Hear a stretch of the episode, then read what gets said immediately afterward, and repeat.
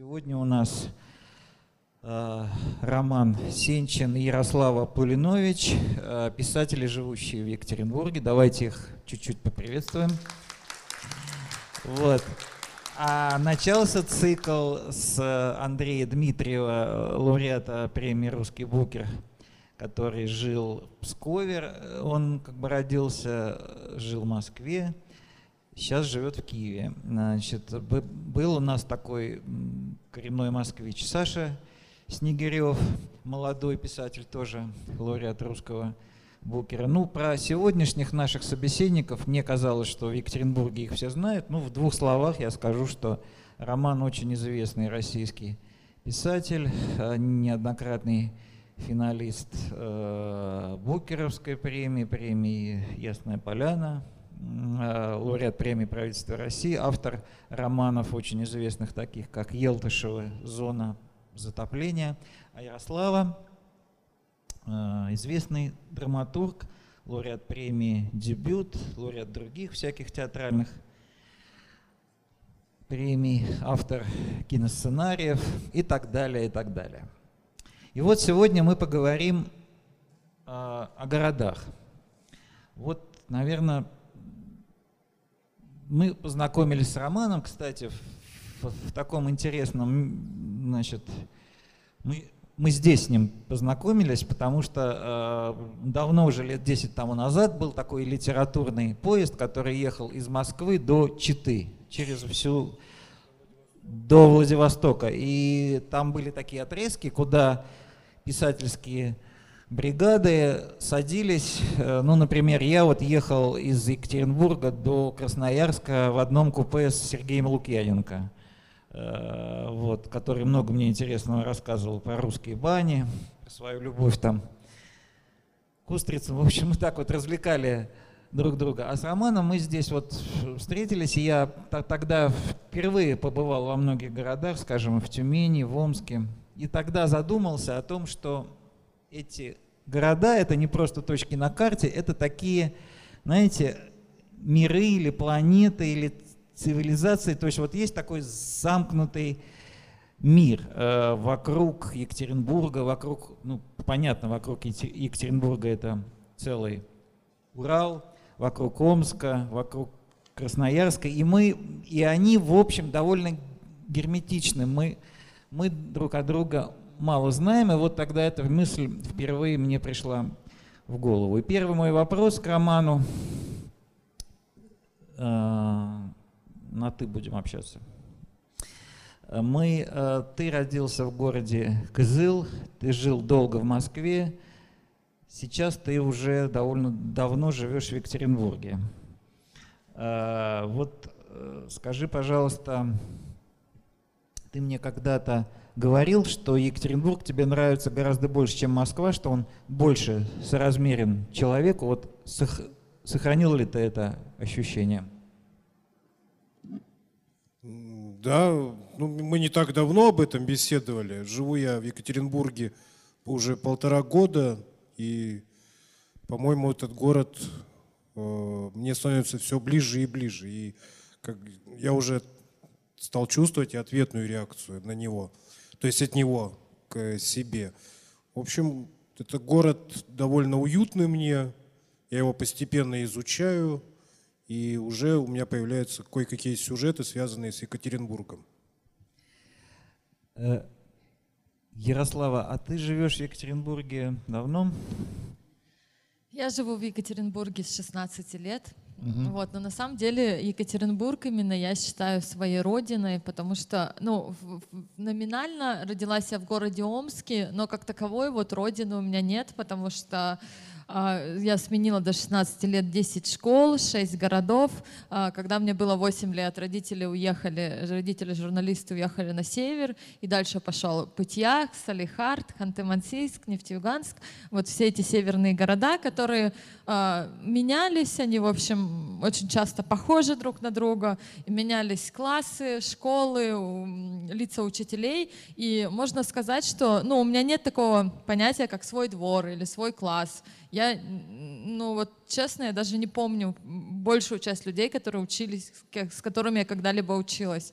Вот, и поэтому Екатеринбург для меня стал такой отправной точкой, точкой отсчета, потому что я приехала сюда в 16 лет, поступила в театральный институт Калиде, и именно здесь, мне кажется, ну, началась строится моя жизнь вот на одном месте, то, что называется. Конечно, в разных точках города, но это все равно э, в одном городе, и поэтому Екатеринбург я абсолютно считаю вот своей родиной, что Хорошо. корни я пустила именно здесь. А какое любимое место в Екатеринбурге вот у тебя и у, у Романа?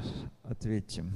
Вот самое любимое, самое такое, где вы чувствуете этот город лучше всего. Ну, я очень люблю э, место, где, литерату... Э, где литературный квартал. Вот, собственно, там парк Вайнера. И если помните, старый калейдотеатр на Тургенева 20, вот парк перед театром. Вот, там было очень много выпито, прожито каких-то вещей, поскольку театр рядом. Вот. И, ну, не знаю, почему-то э, в этом парке, вот в этом квартале именно я чувствую, как будто возвращаюсь вот абсолютно в какую-то безбашенную юность, когда гуляли до 5 до 6 утра, и море было по колено, и все ни по чем. А у тебя, Рома? Пока сложно говорить про любимое место, ну, вот э, район Плотинки, вот э, кабачок «Штаб», где мы довольно часто встречаемся с поэтом Константином Комаровым и обсуждаем разные прочитанные книги. И в общем, разговариваем так душевно достаточно. Ну, вот, наверное, этот район. Угу. А, ну вот тогда я попрошу тебя ответить э, еще на один такой вот вопрос, связанный с переездами, лично с твоими. Значит, э, все-таки сравнивая Москву и Екатеринбург, что не так в Москве? Я знаю, что ты приехал сюда по личным причинам, но э, все-таки что-то было еще, то есть что-то не устраивало в Москве, как в городе, как в цивилизации, как в образе жизни, как в... если отвлекаться от личных причин. Нет, я не хочу нисколько Москву ругать. В общем, она меня когда-то приняла в 96-м году. Наверное, многие помнят тот период вообще в стране. Не было ни работы, ни денег.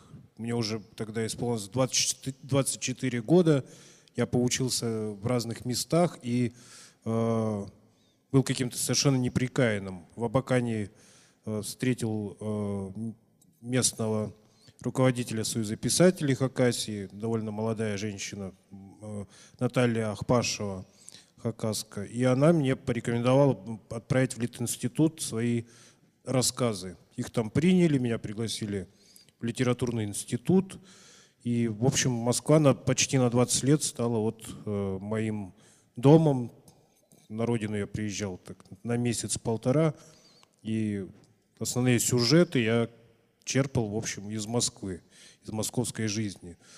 Вот. Но в какой-то момент я понял, что уже пора как-то взглянуть на Москву, наверное, со стороны. Я сильно там вжился, 10 лет проработал в газете – и вот сначала уволился из газеты, и это как-то стало вот такой вот э, потеря работы постоянной, стало вот таким началом моего прощения с Москвой.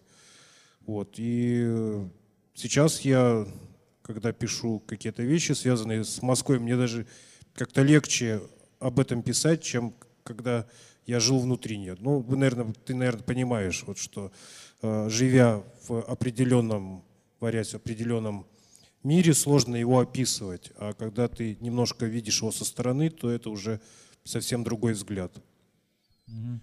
Вот я Ярославу спрошу, э, ты воспитывалась, как бы училась, воспитывалась, росла как творческая личность в э, театре Калиды, или, как сказать, шире, в его мастерской, в его коммуне даже отчасти. Я был вот на Тургенева, где было старое здание, я понял, что это не просто театр, это такой дом, секта. дом, секта даже отчасти.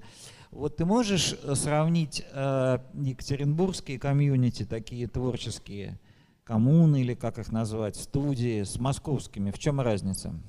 Или с э, комьюнити и студиями в других каких-то городах, где ты тоже была? Ну, как-то у нас э, завязался такой спор, разговор, и мы стали говорить о том, что э, вот существует несколько типов таких, ну, театров, как описать, когда люди вот абсолютно самоотверженно идут за своим режиссером авторских театров, идут за идеей, вот, и мы решили, что есть театр-монастырь, а есть театр-секта. Вот э, театр-монастырь монастырь, но по мироощущению, в общем, это очень похожие вещи, потому что люди э, также существуют там много лет э, в состоянии постоянного ну, слияния как бы с работой, когда э, театры становятся твоей жизнью, но и поэтому, если сравнивать, наверное, театр Женовача, скажем, или театр Васильевой, которым он был в ранние свои годы, когда, например, а, чтобы вжиться в роль, э, да, у Васильева было даже такое, что артисты выдерживали какие-то посты или вычитывали, ну, какой-то читали. То есть это монастырь, да? Это прям монастырь был. А Любимов чем был тогда, например?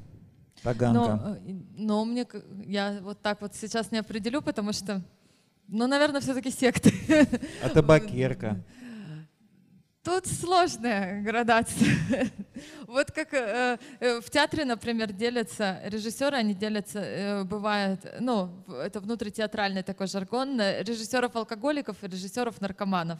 Причем режиссер может быть не наркоманом, не алкоголиком, это просто тип мышления. Вот, режиссер-алкоголик — это человек, а, который приходит, говорит, ребятушки, давайте, сейчас мы разберем текст. Очень много разговаривает со всеми, с каждым говорит, останься, пожалуйста, мне с тобой нужно еще поговорить. Вот немножко, мне кажется, мы не разобрали роль. Давай еще на два часика. После премьеры он тусуется с актерами, он говорит, ребята, мы это сделали, мы победили. А режиссер-наркоман — это человек, а, который все время сидит молча, очень много думает, смотрит, а, молчит, потом говорит, а вот давай вот здесь немножко по-другому сделаем, вот чуть-чуть, и снова замолкает на час, и как бы артисты говорят, что он хочет, ну, не очень понятно. Такая, да. понятно. Но поэтому говорю, что градация здесь как бы сложная. Ну, и вот, но мне кажется, что театр секта, ну это очень условные поня какие-то понятия, что это, а, это все-таки в, в этом больше какой-то иронии. Это м, актеры, которые больше скоморохи, нежели артисты. Вот, э, и, как бы у всех артистов существует такой миф о каком-то высшем предназначении актера. Да? Вот, и все-таки, э, что мне нравится очень сильно в Калиде театре и в его актерах, что э, и сам Калида, и все за ним очень иронично относятся и к своей профессии, и к своей жизни. И, наверное, вот эта ирония здоровая дает им силы столько лет как бы держаться на плаву. Ну, я думал, что твой ответ будет немножко другим, что ты скажешь, что в Москве, в общем, актеры, за, за, так сказать, и вообще театральные люди, э, э, избалованные высокими гонорарами на телевидении, в кино, что все они хотят э, продаться в массовую культуру, а здесь э, в Екатеринбурге все честно, все искренне и все ну, бедно. Просто если бы у артистов екатеринбургских театров э, или тоже уже Каледа театра была возможность чаще продаваться в массовую культуру, я думаю, они бы это делали, потому что ну, ни для кого не секрет, что зарплаты артистов в театрах, они очень невелики. И часто это вопрос просто денег.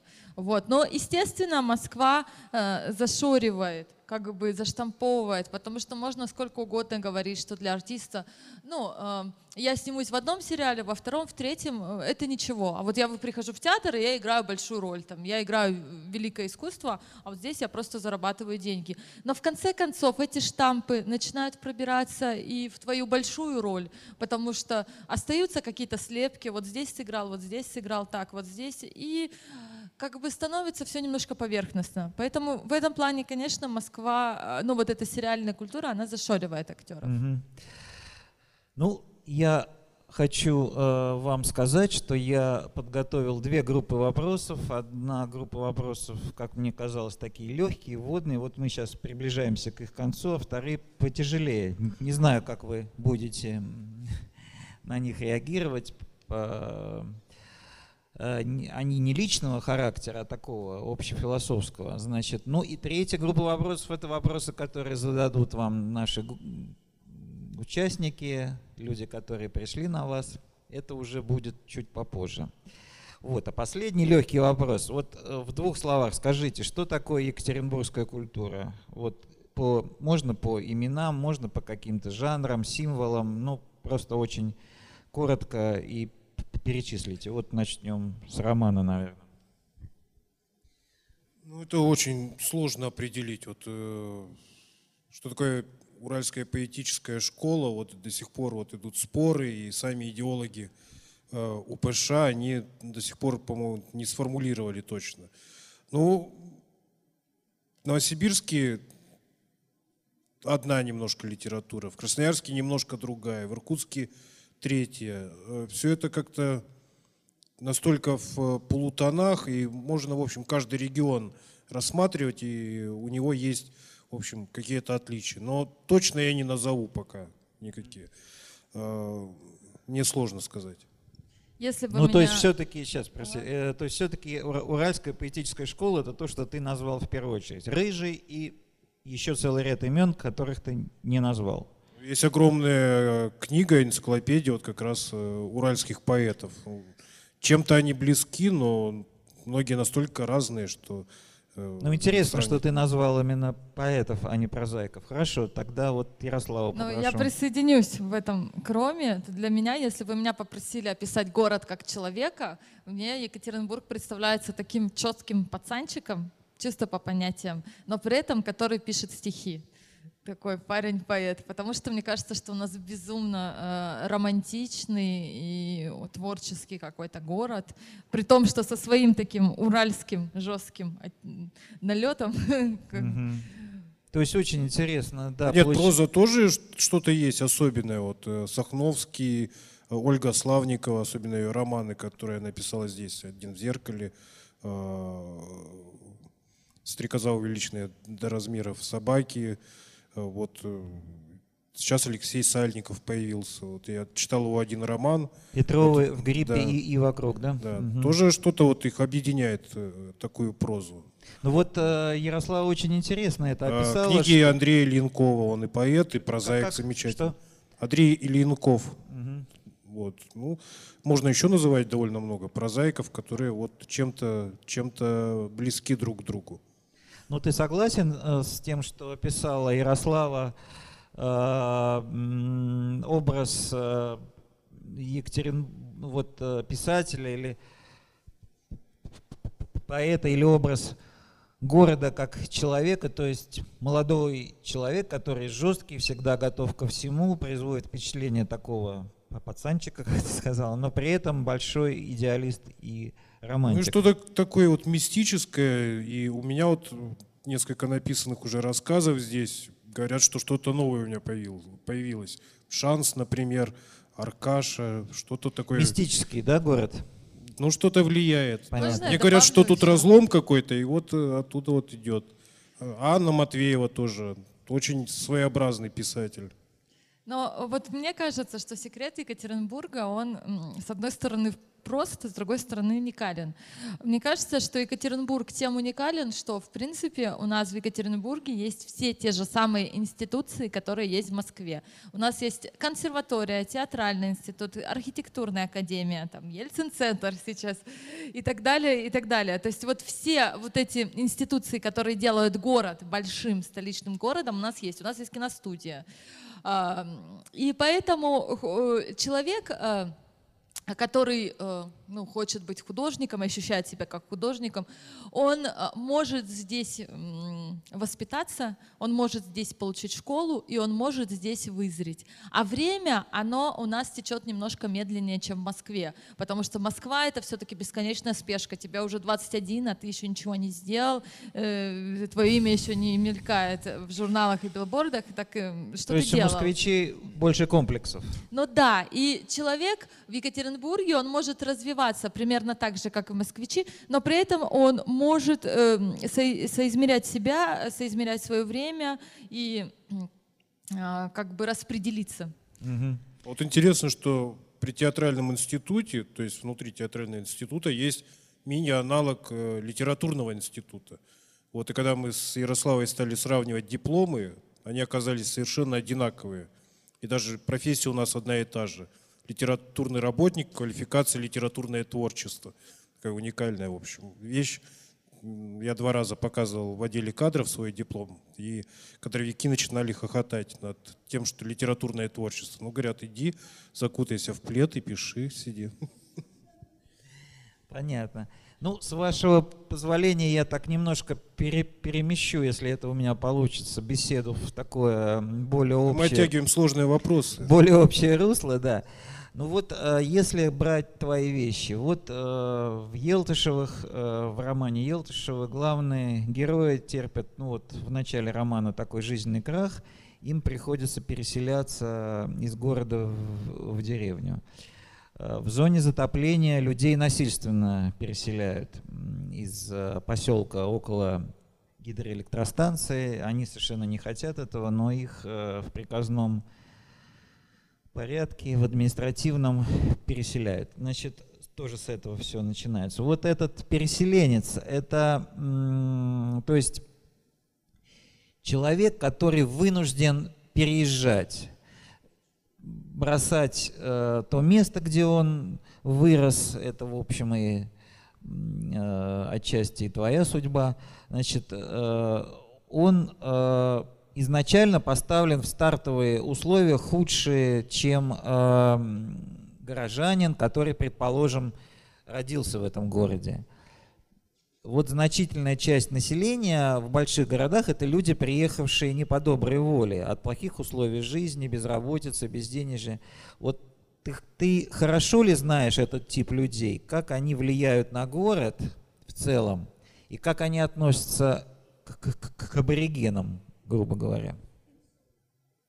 Ярослава тоже может принять участие в этом. Ну да, это вот и отчасти тоже вот э, события моей жизни. Родился в городе Кызыли, э, там закончил школу, в общем, никуда особо оттуда не выезжал. Потом э, после окончания школы уехал в тогдашний Ленинград, потом попал в армию, через два года вернулся. За это время это было в э, конце 91 -го года, уже этнический состав города Кызыла, бывшего Белоцарского, очень изменился. Вообще Тува была на грани отделения от России.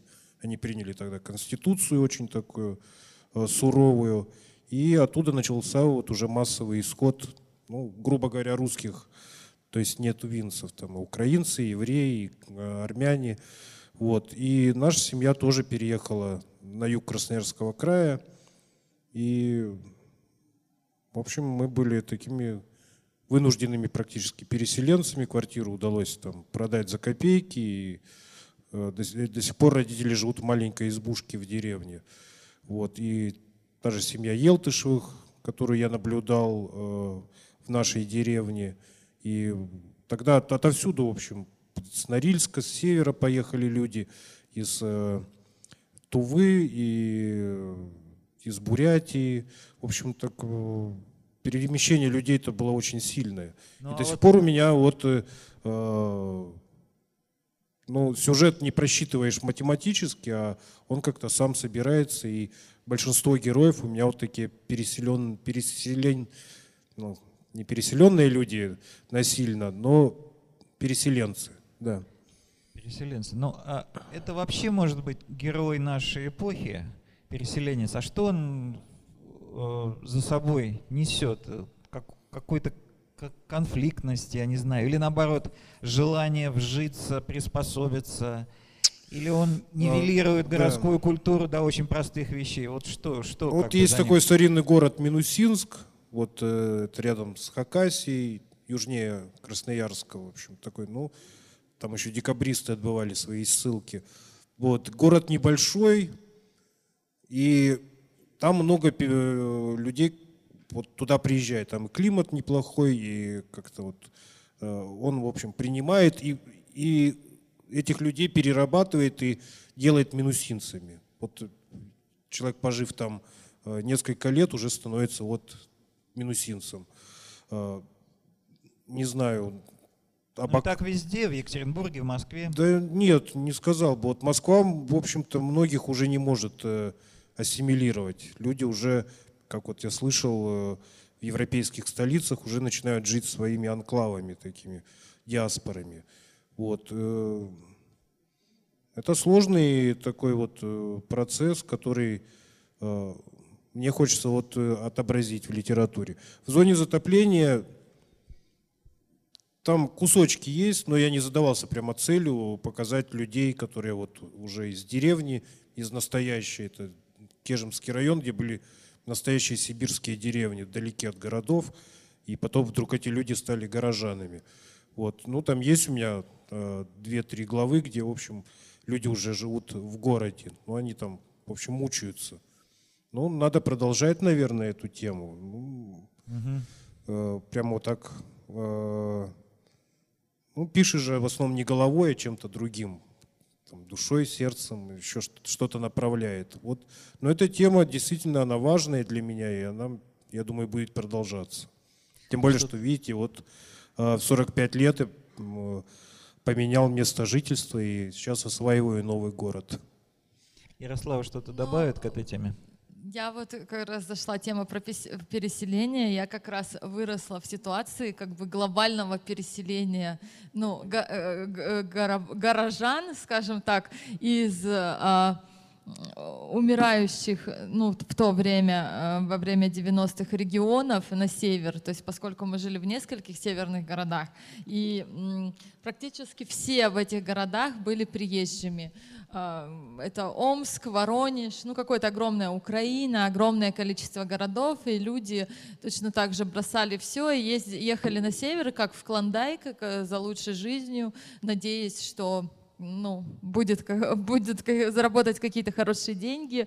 А, конечно, большинство ехало с тем прицелом, что заработать здесь денег и купить у себя на родине там жилье или как-то нормально жить, но многие оставались. Но я как раз могу сказать, что это переселение, вот мне кажется, для севера именно, для северных городов дало глобальный толчок, потому что в каком-то огромном количестве приезжали учителя, которым на большой земле, большая земля это вот так на севере называют, все, что не север, в общем, вот, на большой земле годами не платили зарплату, он там месяцами, вот, э, приезжали врачи, э, в музыкальной школе меня учила э, преподаватель Харьковской консерватории, ну и так далее, и так далее, то есть люди ехали за лучшей жизнью, какие-то действительно крутые специалисты, конфликты и вот оседали на севере. Ну, то есть по вашим ответам я могу судить, что это естественный процесс, и он не ведет ни к озлоблению, ни к агрессии, как вам кажется. Вот, собственно, вопрос-то про столкновение такой оседлой культуры и переселенческой культуры. Ну, если это не касается этнических каких-то вещей, мне кажется, ну я, я вот сама как переехавшая, переехавшая, понаехавшая в город Екатеринбург, ни разу не сталкивалась с какой-то агрессией. Нет, ну это не от хорошей жизни в основном переселялись, особенно в 90-е годы. Это было действительно, как Ярослава говорит, э, возможность заработать и возможность э, как-то выжить. Поэтому и началось вот это вот э, большое, большое переселение вот народов вот, по территории бывшего Советского Союза. Хорошо. Ну, наверное, может быть, мы еще вернемся к этой теме, когда начнутся вопросы из зала. Я Ярославу хотел спросить вот о чем. Несколько у меня будет вот такого рода вопросов. Вот пьеса «Магазинные воры», она называется, которая еще вот есть... Как? Мойщики. Мойщики, да. В, есть еще в, ради, в варианте радиоспектакля на Радио Россия. Вот. Или пьеса вот знаменитая, это Наташина мечта про детдомовскую девочку, которая влюбляется в журналиста. Это такие маргинальные типы, да, там магазинные воры, вот эта девочка несчастная. Тебе интересны маргиналы, почему?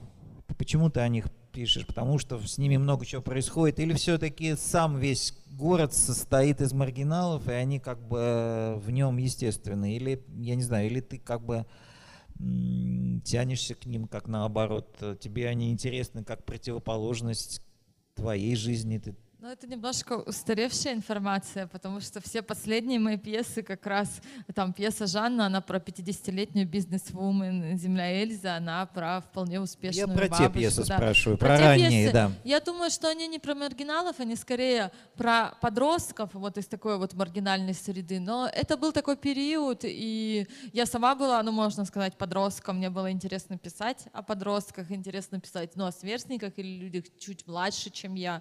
Вот. И, ну, в общем, драматург, драматургия — это такая литература быстрого реагирования. Поэтому ну, я писала о том, что я знала, о том, с чем мы сталкивались, там, живя в театральной общаге и как бы проживая, прожигая свою бурную юность. Вот сейчас меня интересуют другие темы, и я узнала какие-то другие стороны жизни, и они, в общем, тоже описаны как-то мной в пьесах. То есть ты как-то так уже дистанцируешься от этих э, маргинальных типов э, Ну да, городских, конечно. да? Конечно, потому что ну, мне просто стали интересны, наверное, другие какие-то темы. Вот. э, Драматург же взрослеет вместе со своими пьесами. Ну, мне так кажется, вот если говорить о теме нашего разговора, что маргинал в городе это явление вполне естественное такое, э, скажем, я, когда был в Нью-Йорке, я обращал внимание на тамошних бездомных, они совершенно другие, чем в Москве, но тем не менее они братья московских бомжей, вот, они совершенно э, гордые, деловые люди, но тем не менее, ну вот я вижу, что это определенный городской тип, который, наверное, должен быть вообще говоря. Так же, как, наверное, эти молодежные коммуны, студенческие, когда люди живут на 3 копейки, непонятно, что будет завтра, на что есть. Это тоже богемная такая легкая жизнь э, в коммуне, она, это тоже городской тип. Поэтому я, я, я думал, что городские маргиналы э, это вполне нормально. Ну, Я как человек, которая вот жила как раз в коммуне э, Да. довольно долго. Я поэтому и да, спрашиваю, да. Вот, но э, как бы это была часть моей жизни, и я о ней абсолютно не жалею, она была безбашенная, веселая. Вот, естественно, ну, я, я про это и писала. Естественно, сейчас бы я бы так жить не смогла, но мне так кажется. Хотя кто его знает, но э, как бы я э, другая, э, и, естественно, мои герои поменялись, они больше не живут в коммунах вместе со мной. Понятно. То есть ты растешь вместе с, с героями, или они растут вместе с тобой. А, ну вот Рому тогда спрошу, а, тоже связанный с этим вопрос. Ну вот люди, герои твоих романов, опять же я возвращаюсь к Елтышевым, к зоне затопления, это люди, в общем, простые люди, бедные э, от- отчасти, иногда они все теряют, включая свой дом. Это вот как бы основное человечество, да, которое внутри твоих книг, твои герои. Но вот э, большой город это разнообразие человеческих типов, это совершенно разные, ну вот я сейчас говорил и про тех, и про других, то есть э, здесь много разных слоев, много разных способов жить, много разных культур, там вот опять же богема, служащие, мелкие продавцы или менеджеры, офисный планктон, там не знаю, кто угодно. Вот. э, Ты вот э, тебе эти люди, э, герои твоих романов, они, они как бы для тебя чем привлекательны? Или ты болеешь их проблемами, или ты хочешь их понять? Почему не какие-то другие вот типы? Да у меня тоже вот э, разные есть герои, разные типы. Как-то еще, это, наверное, даже с детства пошло, что э, наша семья жила в э, квартире благоустроенной, нормальной, но недалеко жила бабушка в своем доме с огородом. И вообще Козыл, как и многие сибирские города, они, в общем, полу, полугород, полудеревня такие. Ну, то есть квартал домов э, высоких, потом идет частный сектор, ну и так далее. И вот у меня с детства такая жизнь была, то я был городским мальчиком, через э, 10 минут я там э, сидел на грядках и э, пропалывал их или там подвязывал помидоры. Вот. И также у меня вот сейчас в моих литературных занятиях у меня одна вещь получается про э, деревню, про маленькие рай, райцентры, а потом э, что-то получается про мегаполис. Вот, например, э, лед под ногами, информация, это у меня довольно вроде бы успешные люди, которые нормально зарабатывают, но какие-то у них там возникают проблемы, мучения и э, трагедии. Вообще, по-моему, литература, она не только русская литература, а вообще мировая, она в основном э, концентрирует свое внимание на проблемах, таких вот э, э, прямо жизнерадостных, чтобы какой-то герой был постоянно счастливый. В мировой литературе, в общем, таких произведений как-то и особо и не вспомнить. Везде есть трагедии, везде есть проблемы угу. человека. Или мучают со стороны, или он внутри мучается. И вот, в общем, такие вот персонажи получаются и у меня. Ну, я не говорю, что, конечно, писатель должен быть там оптимистом, лакировщиком действительности. Я просто, да, как-то мне казалось, что вот эта тема какой-то жизненной катастрофы, она тебе наиболее близка. Но, может быть, я ошибаюсь, да? А человек какой-то без катастрофы, он особо как-то не. И, э, я пробовал писать про нормальных таких вот, в общем, людей с нормальной биографией. И у меня такие рассказы и повести есть, но они мне как-то менее интересны. Может, у меня как-то жизнь постоянно вот так э, дрожит и ломается не знаю. Ну, наверное, такой у меня взгляд на жизнь и вообще ракурс видения. Ну, я немножко отвлекусь от городской темы, от запланированных вопросов, спрошу такую вещь. Эм, а как ты себя осознаешь вот э, в современной русской литературе? Вот э, мне кажется, сейчас очень много э, авторов, которые пишут не про то, что происходит сегодня и сейчас, вот про то, что мы видим, про людей, которые идут по улице или, в общем, живут рядом с тобой, а про, ну, я, в частности, такой автор, про историю, там, семейную историю, какие-то фантазийные вещи пишут. А с другой стороны, мне интересен вот какой второй вопрос. А, считаешь ли ты себя вот частью этого поколения такого, которые вошли в литературу в 2000-е годы, Прилепин, Шаргунов, то есть это была такая спаянная группа людей с таких левых очень убеждений, протестных убеждений, вот, э, которые, в общем, ненавидят капитализм, ненавидят 90-е годы, или ты как бы вывалился из этой группы? Если можно, я тебе сразу два как бы этих вопроса задам. Если надо будет, я напомню. Ну, я начал немножко раньше, чем э, Сергей Шаргунов и Захар Прилепин и многие другие, так вот, э, еще в конце 90-х.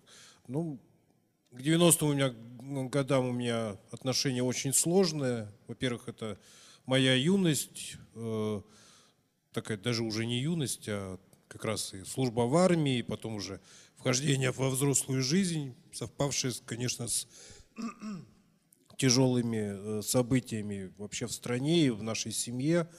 Вот. Э, ну, и 90-е, в общем, они дали как раз вот это поколение, э, вот ты назвал Прилепина Шаргунова, Там много Андрей Рубанов, других имен, же да, Аркадий, Бабченко, просто... Аркадий Бабченко, да. который, к сожалению, бросил писать прозу, по крайней мере, не публикует. Другими вещами а него, занялся, да. да. У него довольно много отличных рассказов. Э, он тоже лауреат премии «Дебют», там, по то ли «Мужество», какая-то номинация была. Вот. Э, Дмитрий Данилов. Совершенно разные э, авторы, которые, вот, в общем, мне близки и как-то... Не обязательно они близки мне по своим убеждениям, а близки вот как-то эстетически. Вот, и почти все они писали и пробуют писать о реальной жизни. Конечно, многие ушли в историю, такое... кто-то занялся фантастикой. Андрей... Поколение реалистов, Из, извини, что перебиваю Ну, тебя. Андрей Рубанов вот написал несколько романов таких э, фантастических, Герман Садулаев постоянно тоже уходит в какую-то там мистику и э, фантастику. И тот Шаргунов, у него есть повести довольно мистические какие-то. Прилепин с обители ушел в историю или псевдоисторию, не знаю. Но тем не менее, почти все они начали Но какое-то как, как реалисты. общее, да, понятно. Да. Общее ядро. Угу. Я, я вот это хотел узнать, да. А первый вопрос какой был? Э, вот про, как раз про реализм. Как Мне как читателю не хватает, э, в общем, реалистической литературы, литературы о, о сегодняшнем дне. Действительно, очень много писателей, которые пишут о прошлом или о будущем. Вот, слава богу, стало меньше антиутопии, а лет 10 назад ими просто было все запланено. И везде было там лет через 10 в России будет пустыня, все будет гореть, будут одичавшие люди бегать. Вот. Ну, слава богу, эти времена миновали, описанные в антиутопиях. Ну, как там еще, вот видите, в одежде там едим вареную пищу, они э, всякие там пожираем трупы. Ну, то есть, слава богу, эти антиутопии не стали реальностью. Угу. Ну, я э, еще пару таких вопросов задам. Э, или даже, наверное, один вопрос, э, а потом мы вернемся к Екатеринбургу. Э, вот я сейчас был в Ельцин-центре, в арт-галерее на выставке лауреатов премии World Press Photo. Это самая престижная фотопремия. Это фотожурналисты высочайшего уровня профессионалы, которые работают для самых главных западных агентств или журналов. Вот там внизу, если вы не были, я вам очень советую зайти. Там отражена жизнь человечества за год самые главные трагедии, события, сюжеты, там вот. И очень драматичные, иногда очень трагичные фотографии. Я вот обнаружил там, я ведь не первый раз, ну я журналист по своей профессии, э, не первый раз хожу на эту выставку. И всегда это было, вы знаете, эти драмы и трагедии происходили где-то. Они происходили где-то в Африке, где-то в Азии, где-то в Латинской Америке. Сегодня самые яркие фотографии World Press Photo – это расстрел, ну, за год, да, это расстрел э, людей в, в Лас-Вегасе, жуткий совершенно, из окна гостиницы.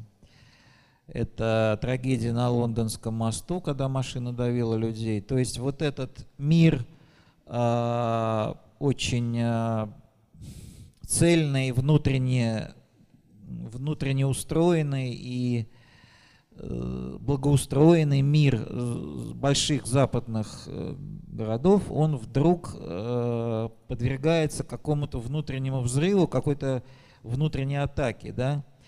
И я стал думать, а что же происходит у нас, и нашел такой ответ для себя, что у нас есть, у нас нет, может быть, таких явных, очевидных, они как-то сейчас исчезли, слава богу, э, драмы катастроф, там захвата заложников, там что-то еще. Но есть такие внутренние руины советского мира, которые с нами уже много лет. И люди живут вот с этим ощущением переживших катастрофу. Так ли это или нет? Вот на ваш на, на взгляд Романа, на взгляд Ярослава. И что из этого следует для них?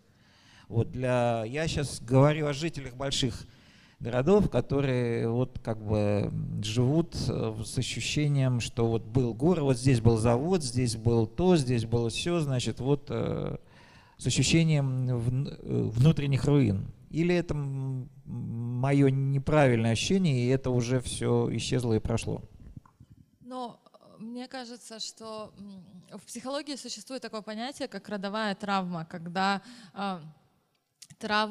ну вот какая-то травма рода, например, травма прабабушки очень сильная, психологическая, она несется из поколения в поколение. Но условно говоря, что бабушка все время говорит ребенку не кричи, не кричи, не кричи, запрещает кричать, хотя крик это ну, для ребенка нормальное проявление чувств. И когда психолог начинает работать с этой бабушкой, выясняется, что ее первые воспоминания, что ей три года, и родители прячутся от фашистов.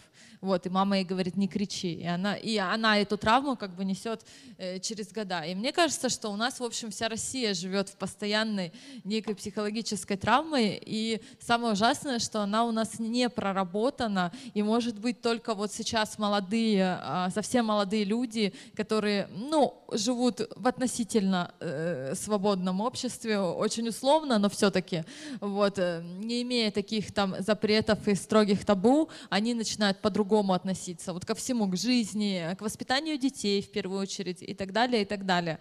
Мне кажется, что, в принципе, у нас, ну, практически все жители России так или иначе ну, выросли в состоянии вот некой психологической травмы. Там, нельзя вот так, нельзя вот так, не ходи туда. И мне кажется, еще очень большая проблема, что мы не проживаем свою историю, мы не вступаем с ней во взаимоотношения, мы не рефлексируем. И когда начинаются даже те же истории э, там, про э, жертв 1937 года, про жертв большого террора, э, террора и так далее, многие говорят, что ну зачем ворошить прошлое? Ну не надо, это было и было было. Э, зачем вот это вспоминать? Но дело в том, что момент вот воспоминания, момент разговора об этом, это очень серьезная психологическая работа. Да, это больно, да, это страшно, и иногда просто до слез осознавать, что люди там твоей страны сделали вот такое. Мы привыкли, э, ну, гордиться подвигами, причем очень часто это все в таком квасном немножко стиле происходит. Вот мы там самые первые, и, но нам кажется, как это вот мы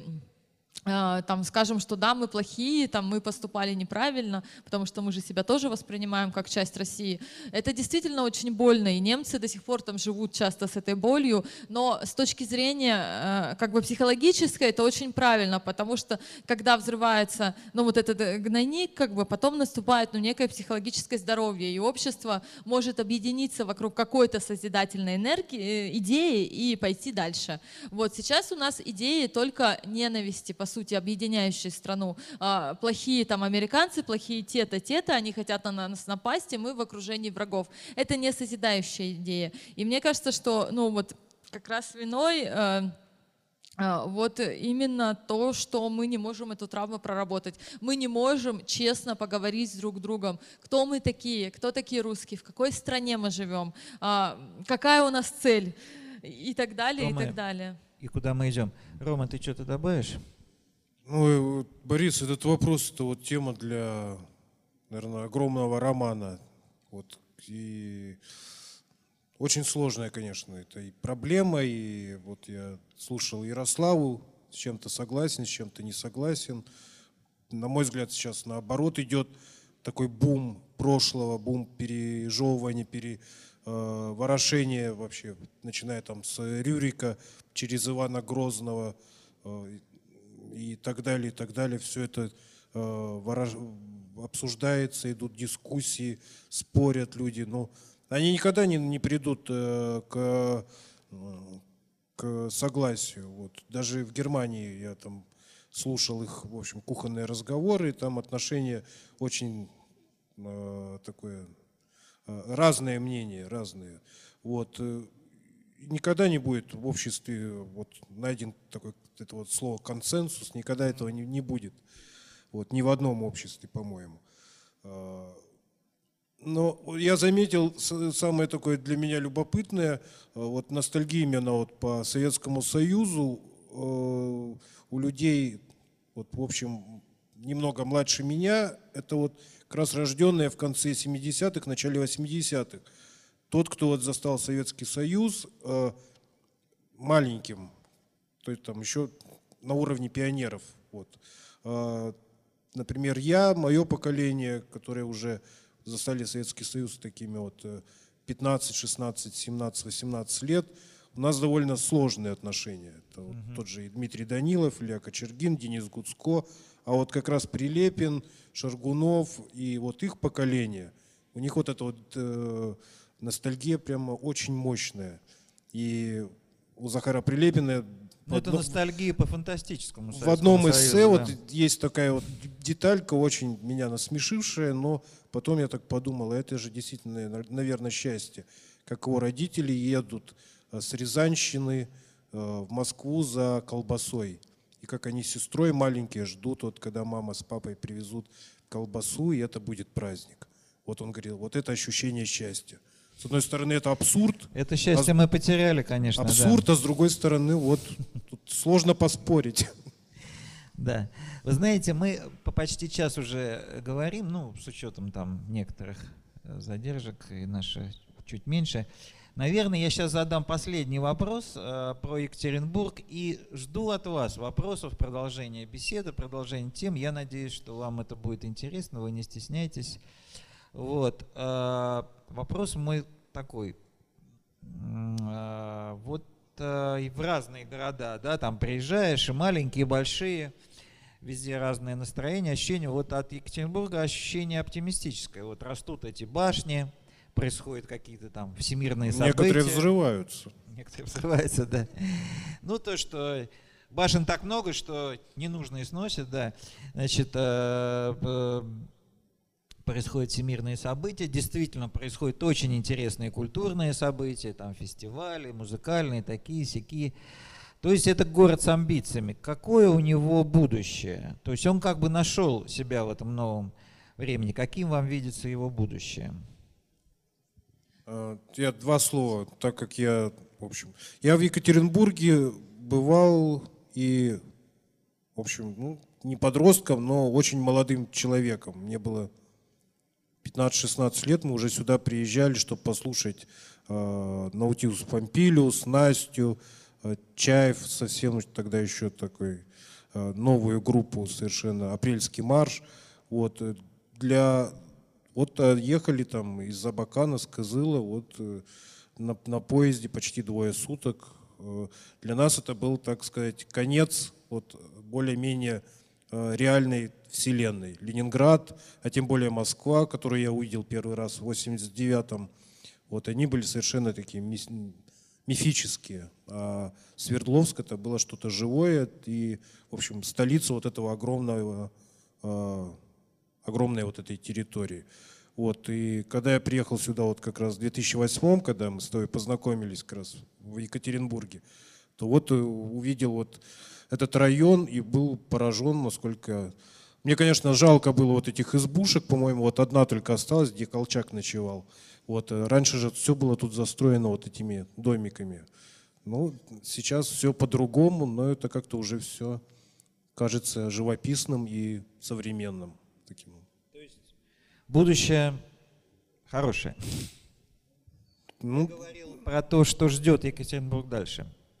Он пока только расцветает, и я думаю, что главное, чтобы вокруг не было безлюдного пространства, чтобы жили и маленькие э, городки, Сесерти, э, Арамиль и многие-многие древние, не древние, а старинные города Урала, чтобы они не чахли, а как-то тоже Э, жили.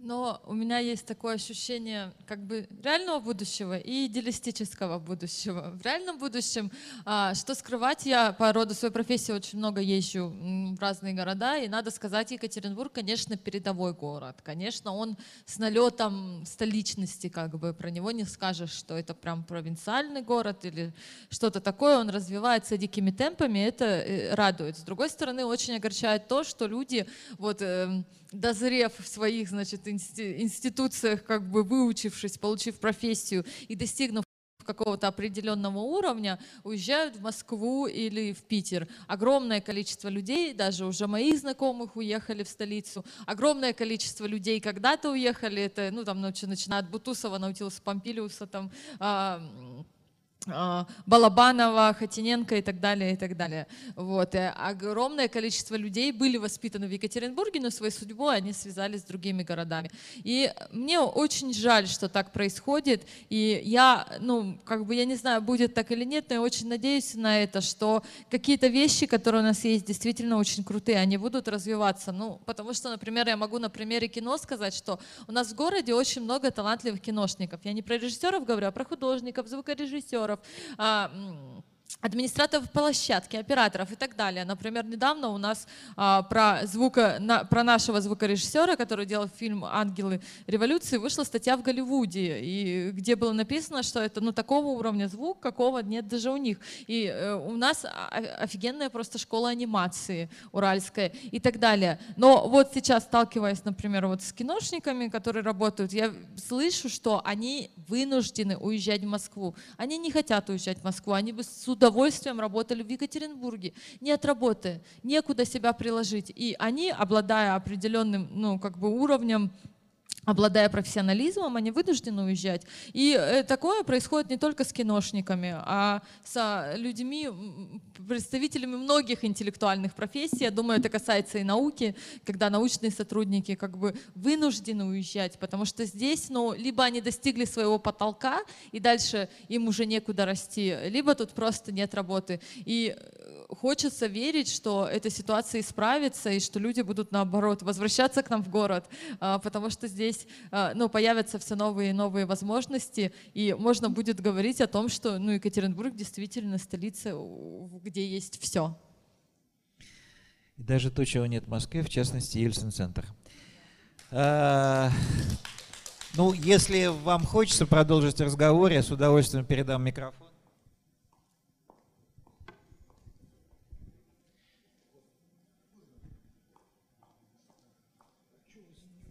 Стоя почему? Я передам орудие женщины. Нет, нет, нет. Um, хорошо. Добрый вечер. Um, Ярослав, у меня, наверное, к тебе вопрос, потому что я, э, так как разговор у нас всегда касается темы городов и особенно сегодня э, этого города, Екатеринбурга, я немного даже удивилась, что мы не затронули ту э, пьесу, которую ты написала год назад, пьесу, которую мы поставили здесь, в Ельцин-центре, которая называлась «Сны Екатеринбурга», которая, мне кажется, является таким признанием некоторым в любви к этому городу. А, по аналогии с фильмами «Парижа Тем» и «Нью-Йорк, I love you», а, вот «Сны Екатеринбурга» — это как раз о многоликом, многообразном городе, который представляется нам через отдельные истории отдельных людей, но не просто истории, а сны. И мой вопрос к тебе, а, почему ты выбрала именно сны, и как во снах ты считаешь отображается наша любовь к этому городу?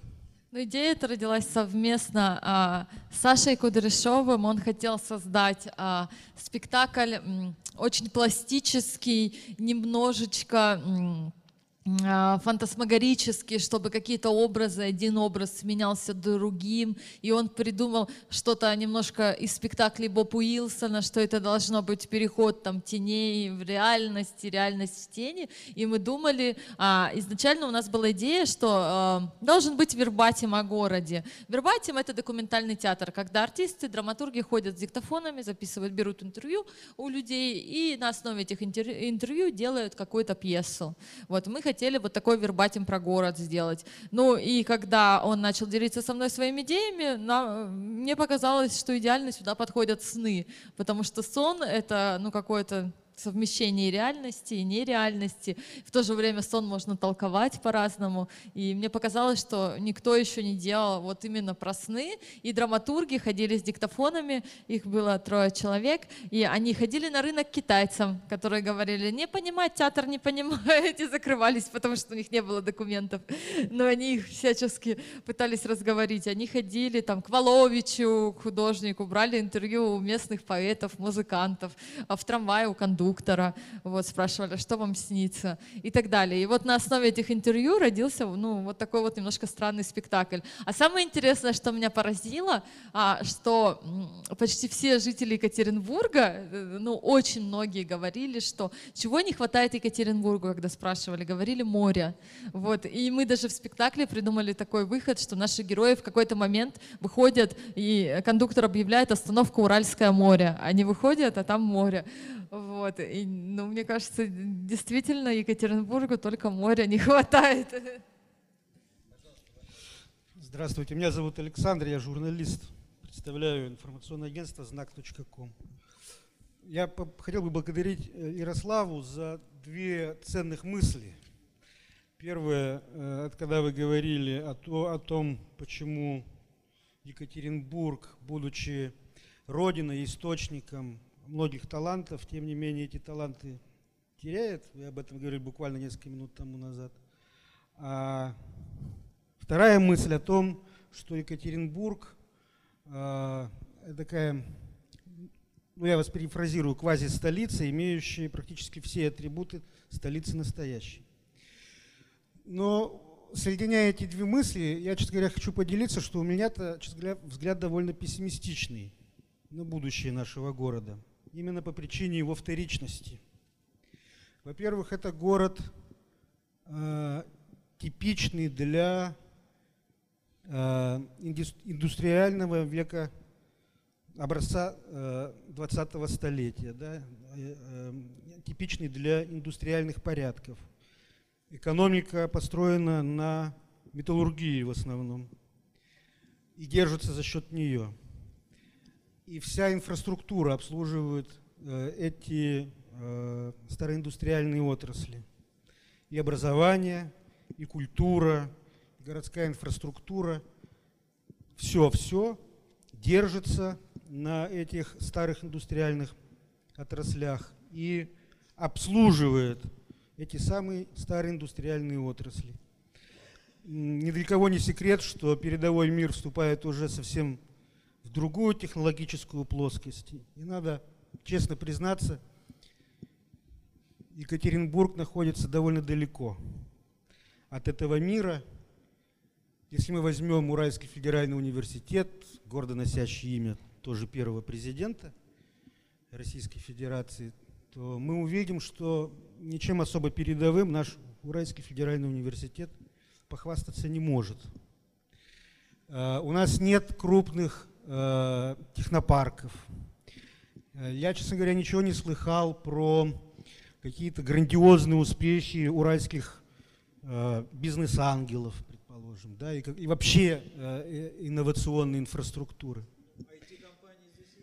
Они есть, но еще раз повторяю, я благодарю Ярославу за то, что она подсказала мысль о том, что при всем том, что Екатеринбург пыжится, строить из себя столицу, а, практически во всем, за исключением, может быть, Ельцин-центра и Каледа-театра или еще каких-то эпицентров уникальной жизни, это город вторичный по отношению к столице настоящей. Более того, даже Питер вторичный город по отношению к настоящей столице, чего уж говорить про Екатеринбург. Но поэтому действительно мне кажется, что то, в чем мы можем стать уникальным, это, ну, эм, э, в общем говоря, наше искусство. Там Уральский рок все-таки имеет он свою да. Вы противоречите, имеет вы сами лицо. себе противоречите, да. говоря, что люди вырастая покидают наш город. Они но, конечно, покидают. Это и обидно. Но все равно какое-то время они существуют здесь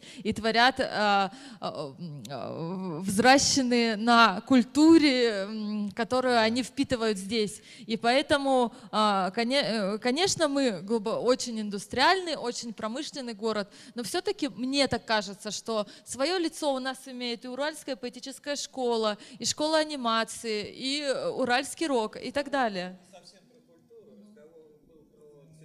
видите, я, вот, э, ну так можно про Борис, почти каждый город Борис, говорить. Там, да мне, например, в общем, мне Марсель, Марсель ну, это мне, Честно говоря, мне ведь, мне ведь, в общем, честно говоря, наплевать на Марсель-то. Я ведь не в Марселе живу.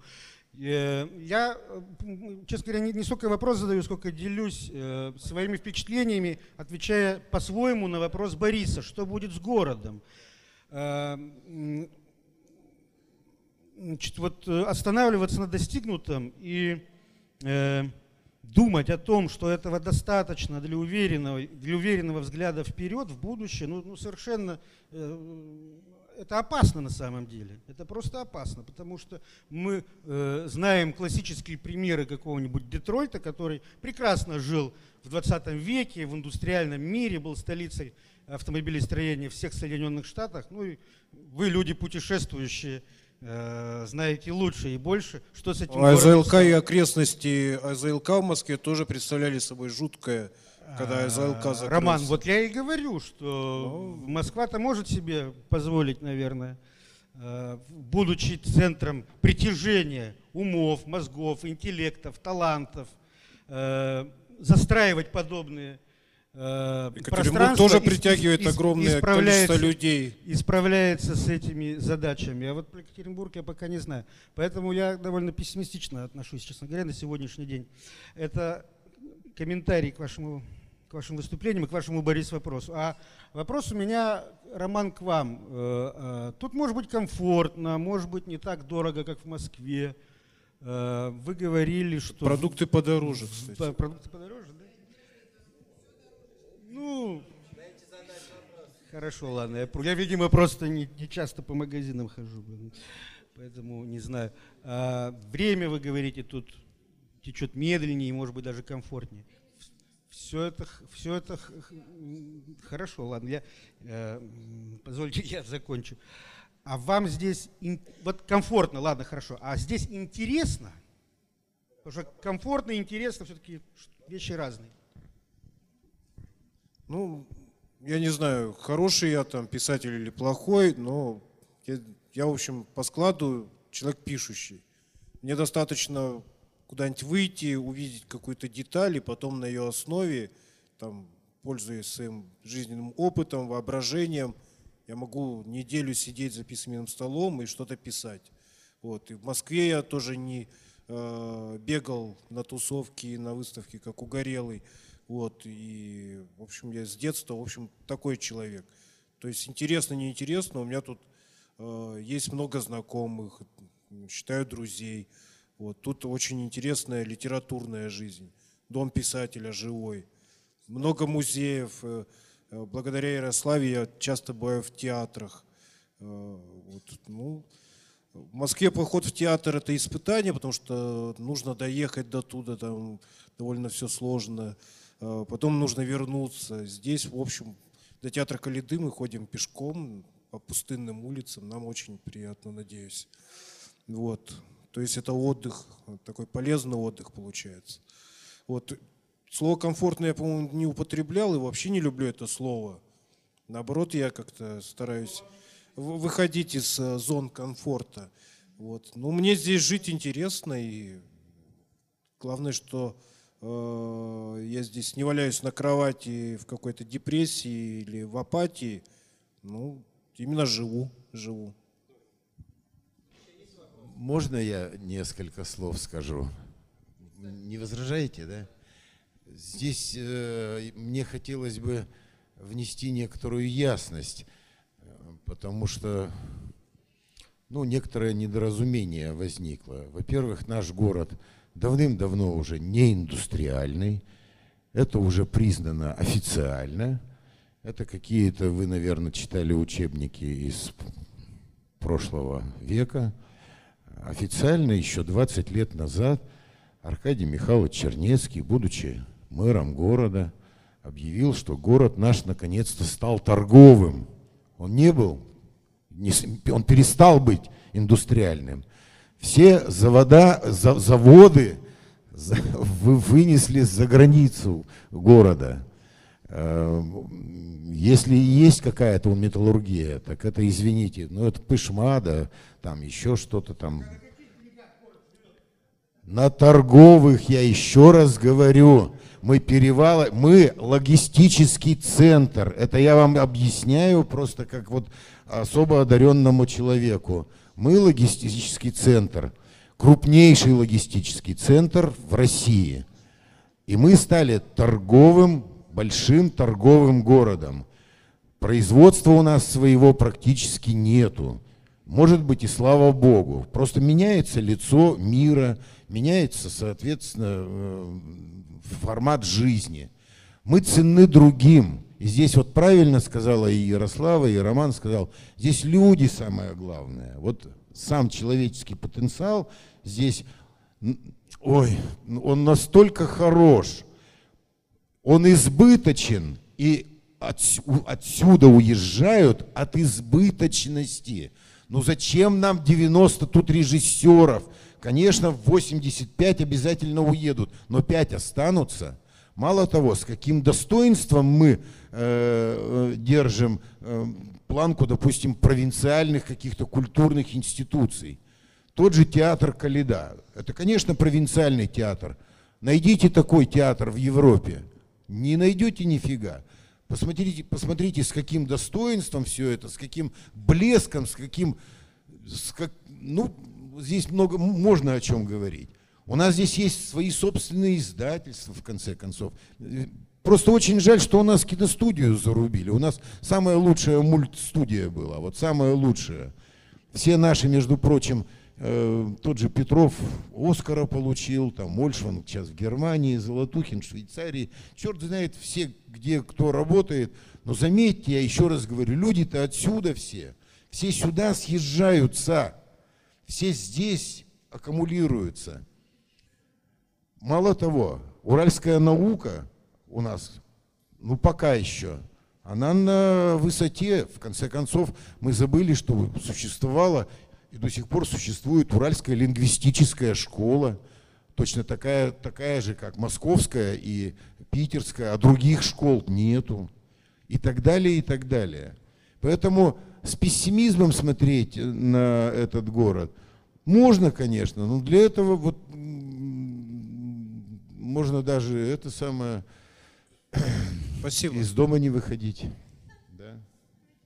Я, я, я еще раз говорю, э, сам феномен э, города, вот сегодняшнего современного, требует описания, требует как раз именно вот описания, поэтому здесь востребованы романисты, поэты, драматурги и так далее. Вот как не, не случайно. Ну, как, как, о каком романе в последнее время говорили? Э, очень э, долго и много. О нескольких о том же Петрове в гриппе, да, Сальникове, о э, романе э, Романа, о романе Ан, Анны Матвеевой, о пьесах э, Ярославы, о постановках, спектаклях, которые у нас в городе происходят. Понимаете, надо э, просто понимать, что здесь происходит. Он слишком большой, он слишком необъятный город. Надо просто да я просто ответил. Да, что... это ответ на предыдущий да, вопрос. Вы не Благодарим писателя Евгения завели, Касимова. Да. Чтобы не туда завели. Да. Спасибо, Еще Евгений. есть вопросы? Справедливость восстановлена. Еще есть вопросы? Нет? Ну, Вопросы, тогда... суждения а, есть. Ярослава, добрый вечер. Я знаю, что вы должны экранизироваться. Вот хотела, чтобы вы эту тему развили, рассказали. Мирзоев, по-моему, вас должен да. снимать, и в Фейсбуке я видела такую информацию. Ну, у меня снято три вещи по моим киносценариям, и если не считать там коммерческих, типа елок, вот, и вот сейчас выходит э, четвертый фильм, э, называется, он написан, э, киносценарий написан по моей же пьесе, она называется «Как я стал», и вот, наверное, я думаю, что этой осенью должна быть премьера. Фильм тоже называется «Как я стал». В нем заняты такие артисты, как Павел Табаков, это сын Табакова, а, вот, Роза Хайрулина, довольно известная артистка, а, Ольга Лерман и так далее. Ну, пока я ничего про него не могу сказать, потому что я сама не знаю, каким он будет. Вот, могу сделать э, такой спойлер. Я там тоже сыграла маленькую роль. Вот, драматурга Ярослава Пулинович. У меня была режиссер? большая роль. Режиссер фильма? А, режиссер фильма Павел Мирзоев. Вот, сын Владимира Мирзоева, вы наверняка слышали о таком кино- и театральном режиссере. Но Павел не хуже, мне кажется. Можно вопрос? Не слишком ли легко вы бросаетесь фразами? Да не надо. Слышали? Не слишком ли легко бросаетесь фразами? Страну объединяет ненависть. Но это, опять же, на мой взгляд, я же говорю от себя, и мне кажется, что, ну я, по крайней мере, очень часто это слышу, что вот американцы вот такие от каких-то даже там своих родственников, и когда э, я начинаю спрашивать, а вы знаете хоть одного американца, а вы, как бы, почему вы взяли, что Америка там, с чего вы это взяли, что Америка хочет на нас напасть? Выясняется, что люди взяли это из телевизора, вот, и, ну и я очень часто где-то в магазине, где-то где-то еще слышу про то, какие, например, американцы плохие и так далее.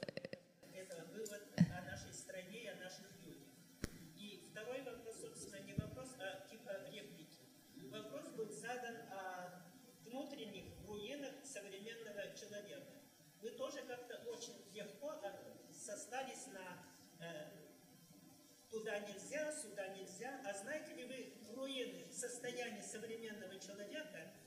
старшего предположим, поколения среднего возраста, а не только молодежи.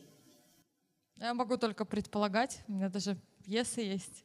а, Ну да, вот мне поколения. интересно, а, Ярослава, это, кстати, важный вопрос. Конечно, внутренне пережить такой молодой человек эти руины или э, какие-то воспоминания прошлого еще не может. Но мне интересно, пишет ли она о людях более старшего возраста? Да, вот одна из последних пьес, она называется «Земля Эльзы», она как раз о 76-летней женщине Эльзе, которая живет в деревне и которая как раз пытается, наверное, вот э, в таком почтенном возрасте, э, она влюбляется, во-первых, впервые в жизни и пытается прожить свои какие-то а, ну, травмы, свою какую-то, осознать и понять свою какую-то непростую жизнь, непростую судьбу, потому что она а, немка из переселенцев, а, и, в общем, жизнь ей досталась несладкая.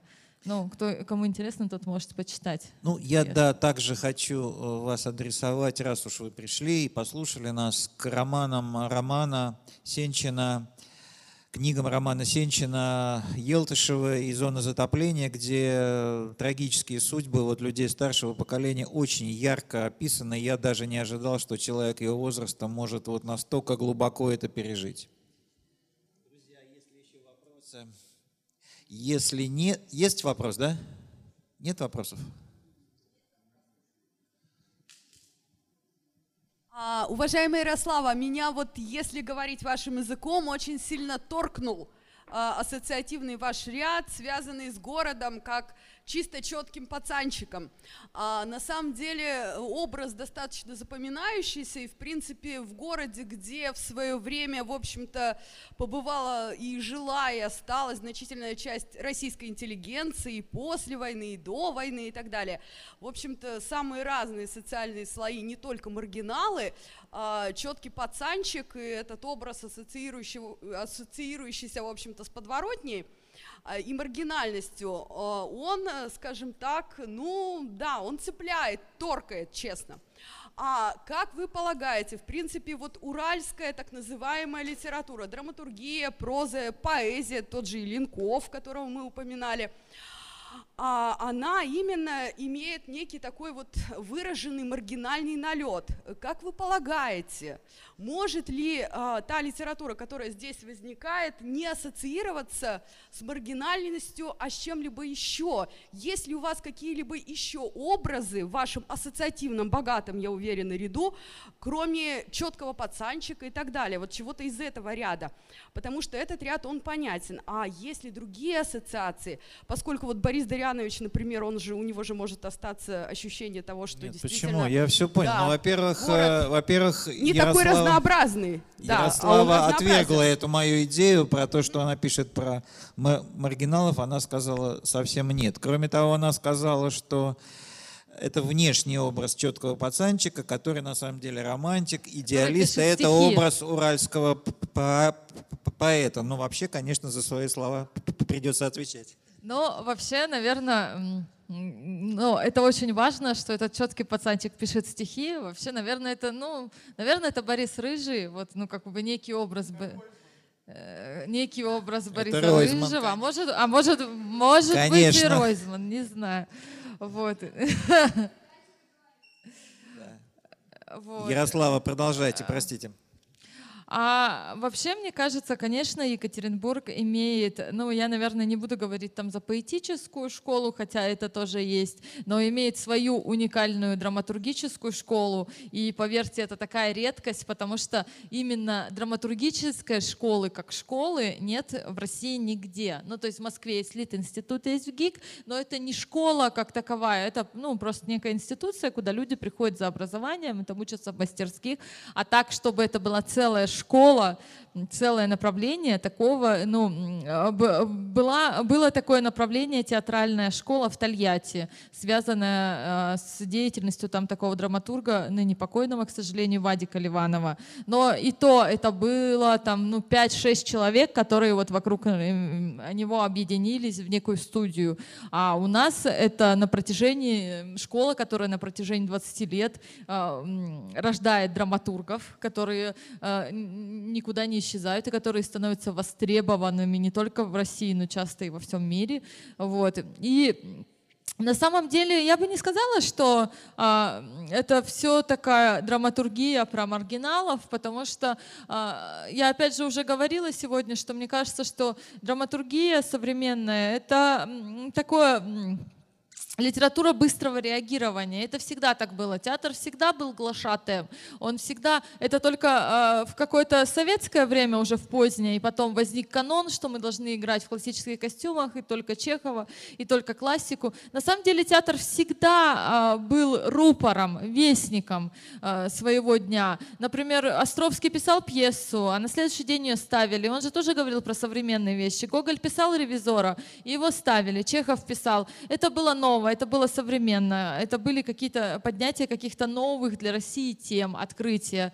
Вот. И, в принципе, драматургия сейчас стала, мне кажется, ну вот такой, какой она должна быть, потому что она остро и современно реагирует на все темы. И, конечно, в конце 90-х, в начале нулевых, э, когда начинал Сигарев, Багаев, было очень много маргинальных таких героев, потому что, но это были, по сути, главные герои дня. Жизнь была такая. И поскольку драматургия — это, наверное, скорее зеркало, нежели, ну, э, как бы какой-то производитель, скажем так, этих маргинальных героев, э, то э, драматург, он пишет то, что он видит, в общем-то. И жизнь начала меняться, и в драматургию пришли новые персонажи. Если говорить, например, э, про персонажей 90-х, то, конечно, это герой из «Пластилина», мальчик Василия, герой из пьесы «Пластилин» Василия Сигарева.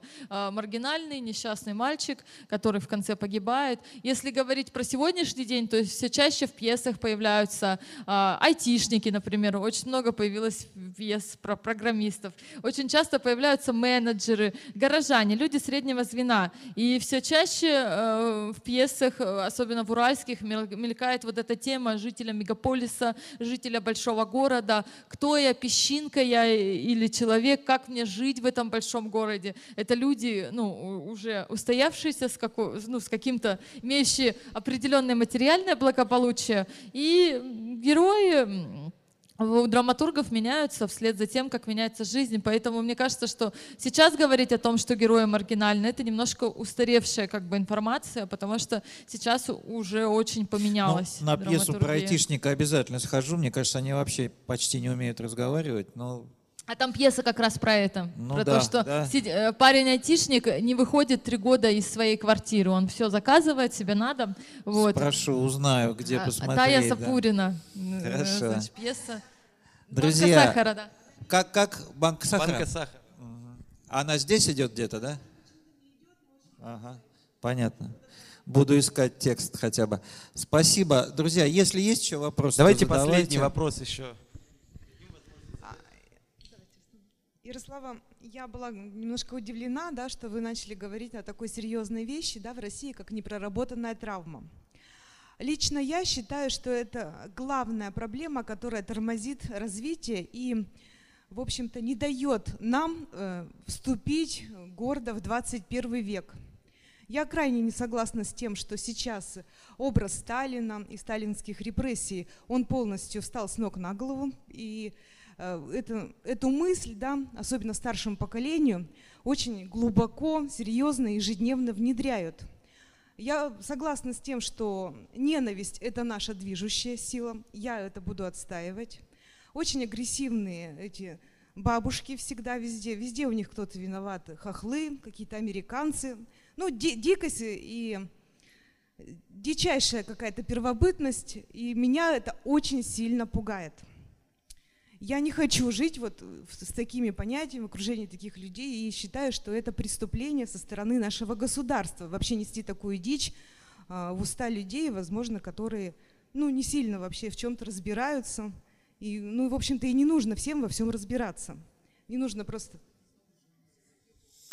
Ну, так, я, а вопрос? А вопрос у меня такой что, во-первых, Екатеринбург и Свердловская область, надо понимать, да, что у нас есть эти места памяти, 12 километр. Вся Свердловская область, что это такое? Это бывший лагерь. То есть куча людей со всего мира, не только из России, были здесь захоронены, да, даже театр Нижнего Тагила был построен, как мы знаем, когда там делали ремонт, руками заключенных, рабов 20 века. Вот хотела бы спросить вас, как человека, который, в общем-то, размышляет да, над судьбой России, над судьбой человека, над личностью, над его ростом, вот как нам преодолеть это? Что нужно делать? Как меняться? Чтобы мы жили в 21 веке, смотрели в 22 и не оглядывались на то, что уже давно прошло, как преодолеть эту травму. Я понимаю, что задача у государства другая. Как, как вот вы видите? Я, если честно, верю в теорию малых дел. А, что понятно, что государство это огромная машина, которая никого не слушает и ни с чьим мнением не считается, и нам этого не изменить. Поэтому нам нужно, ну мне кажется, что нам нужно либо это принять, либо уезжать из России, потому что, а, ну, наверное, в каком-то глобальном глупо верить, что в каком-то глобальном масштабе один человек может что-то поменять.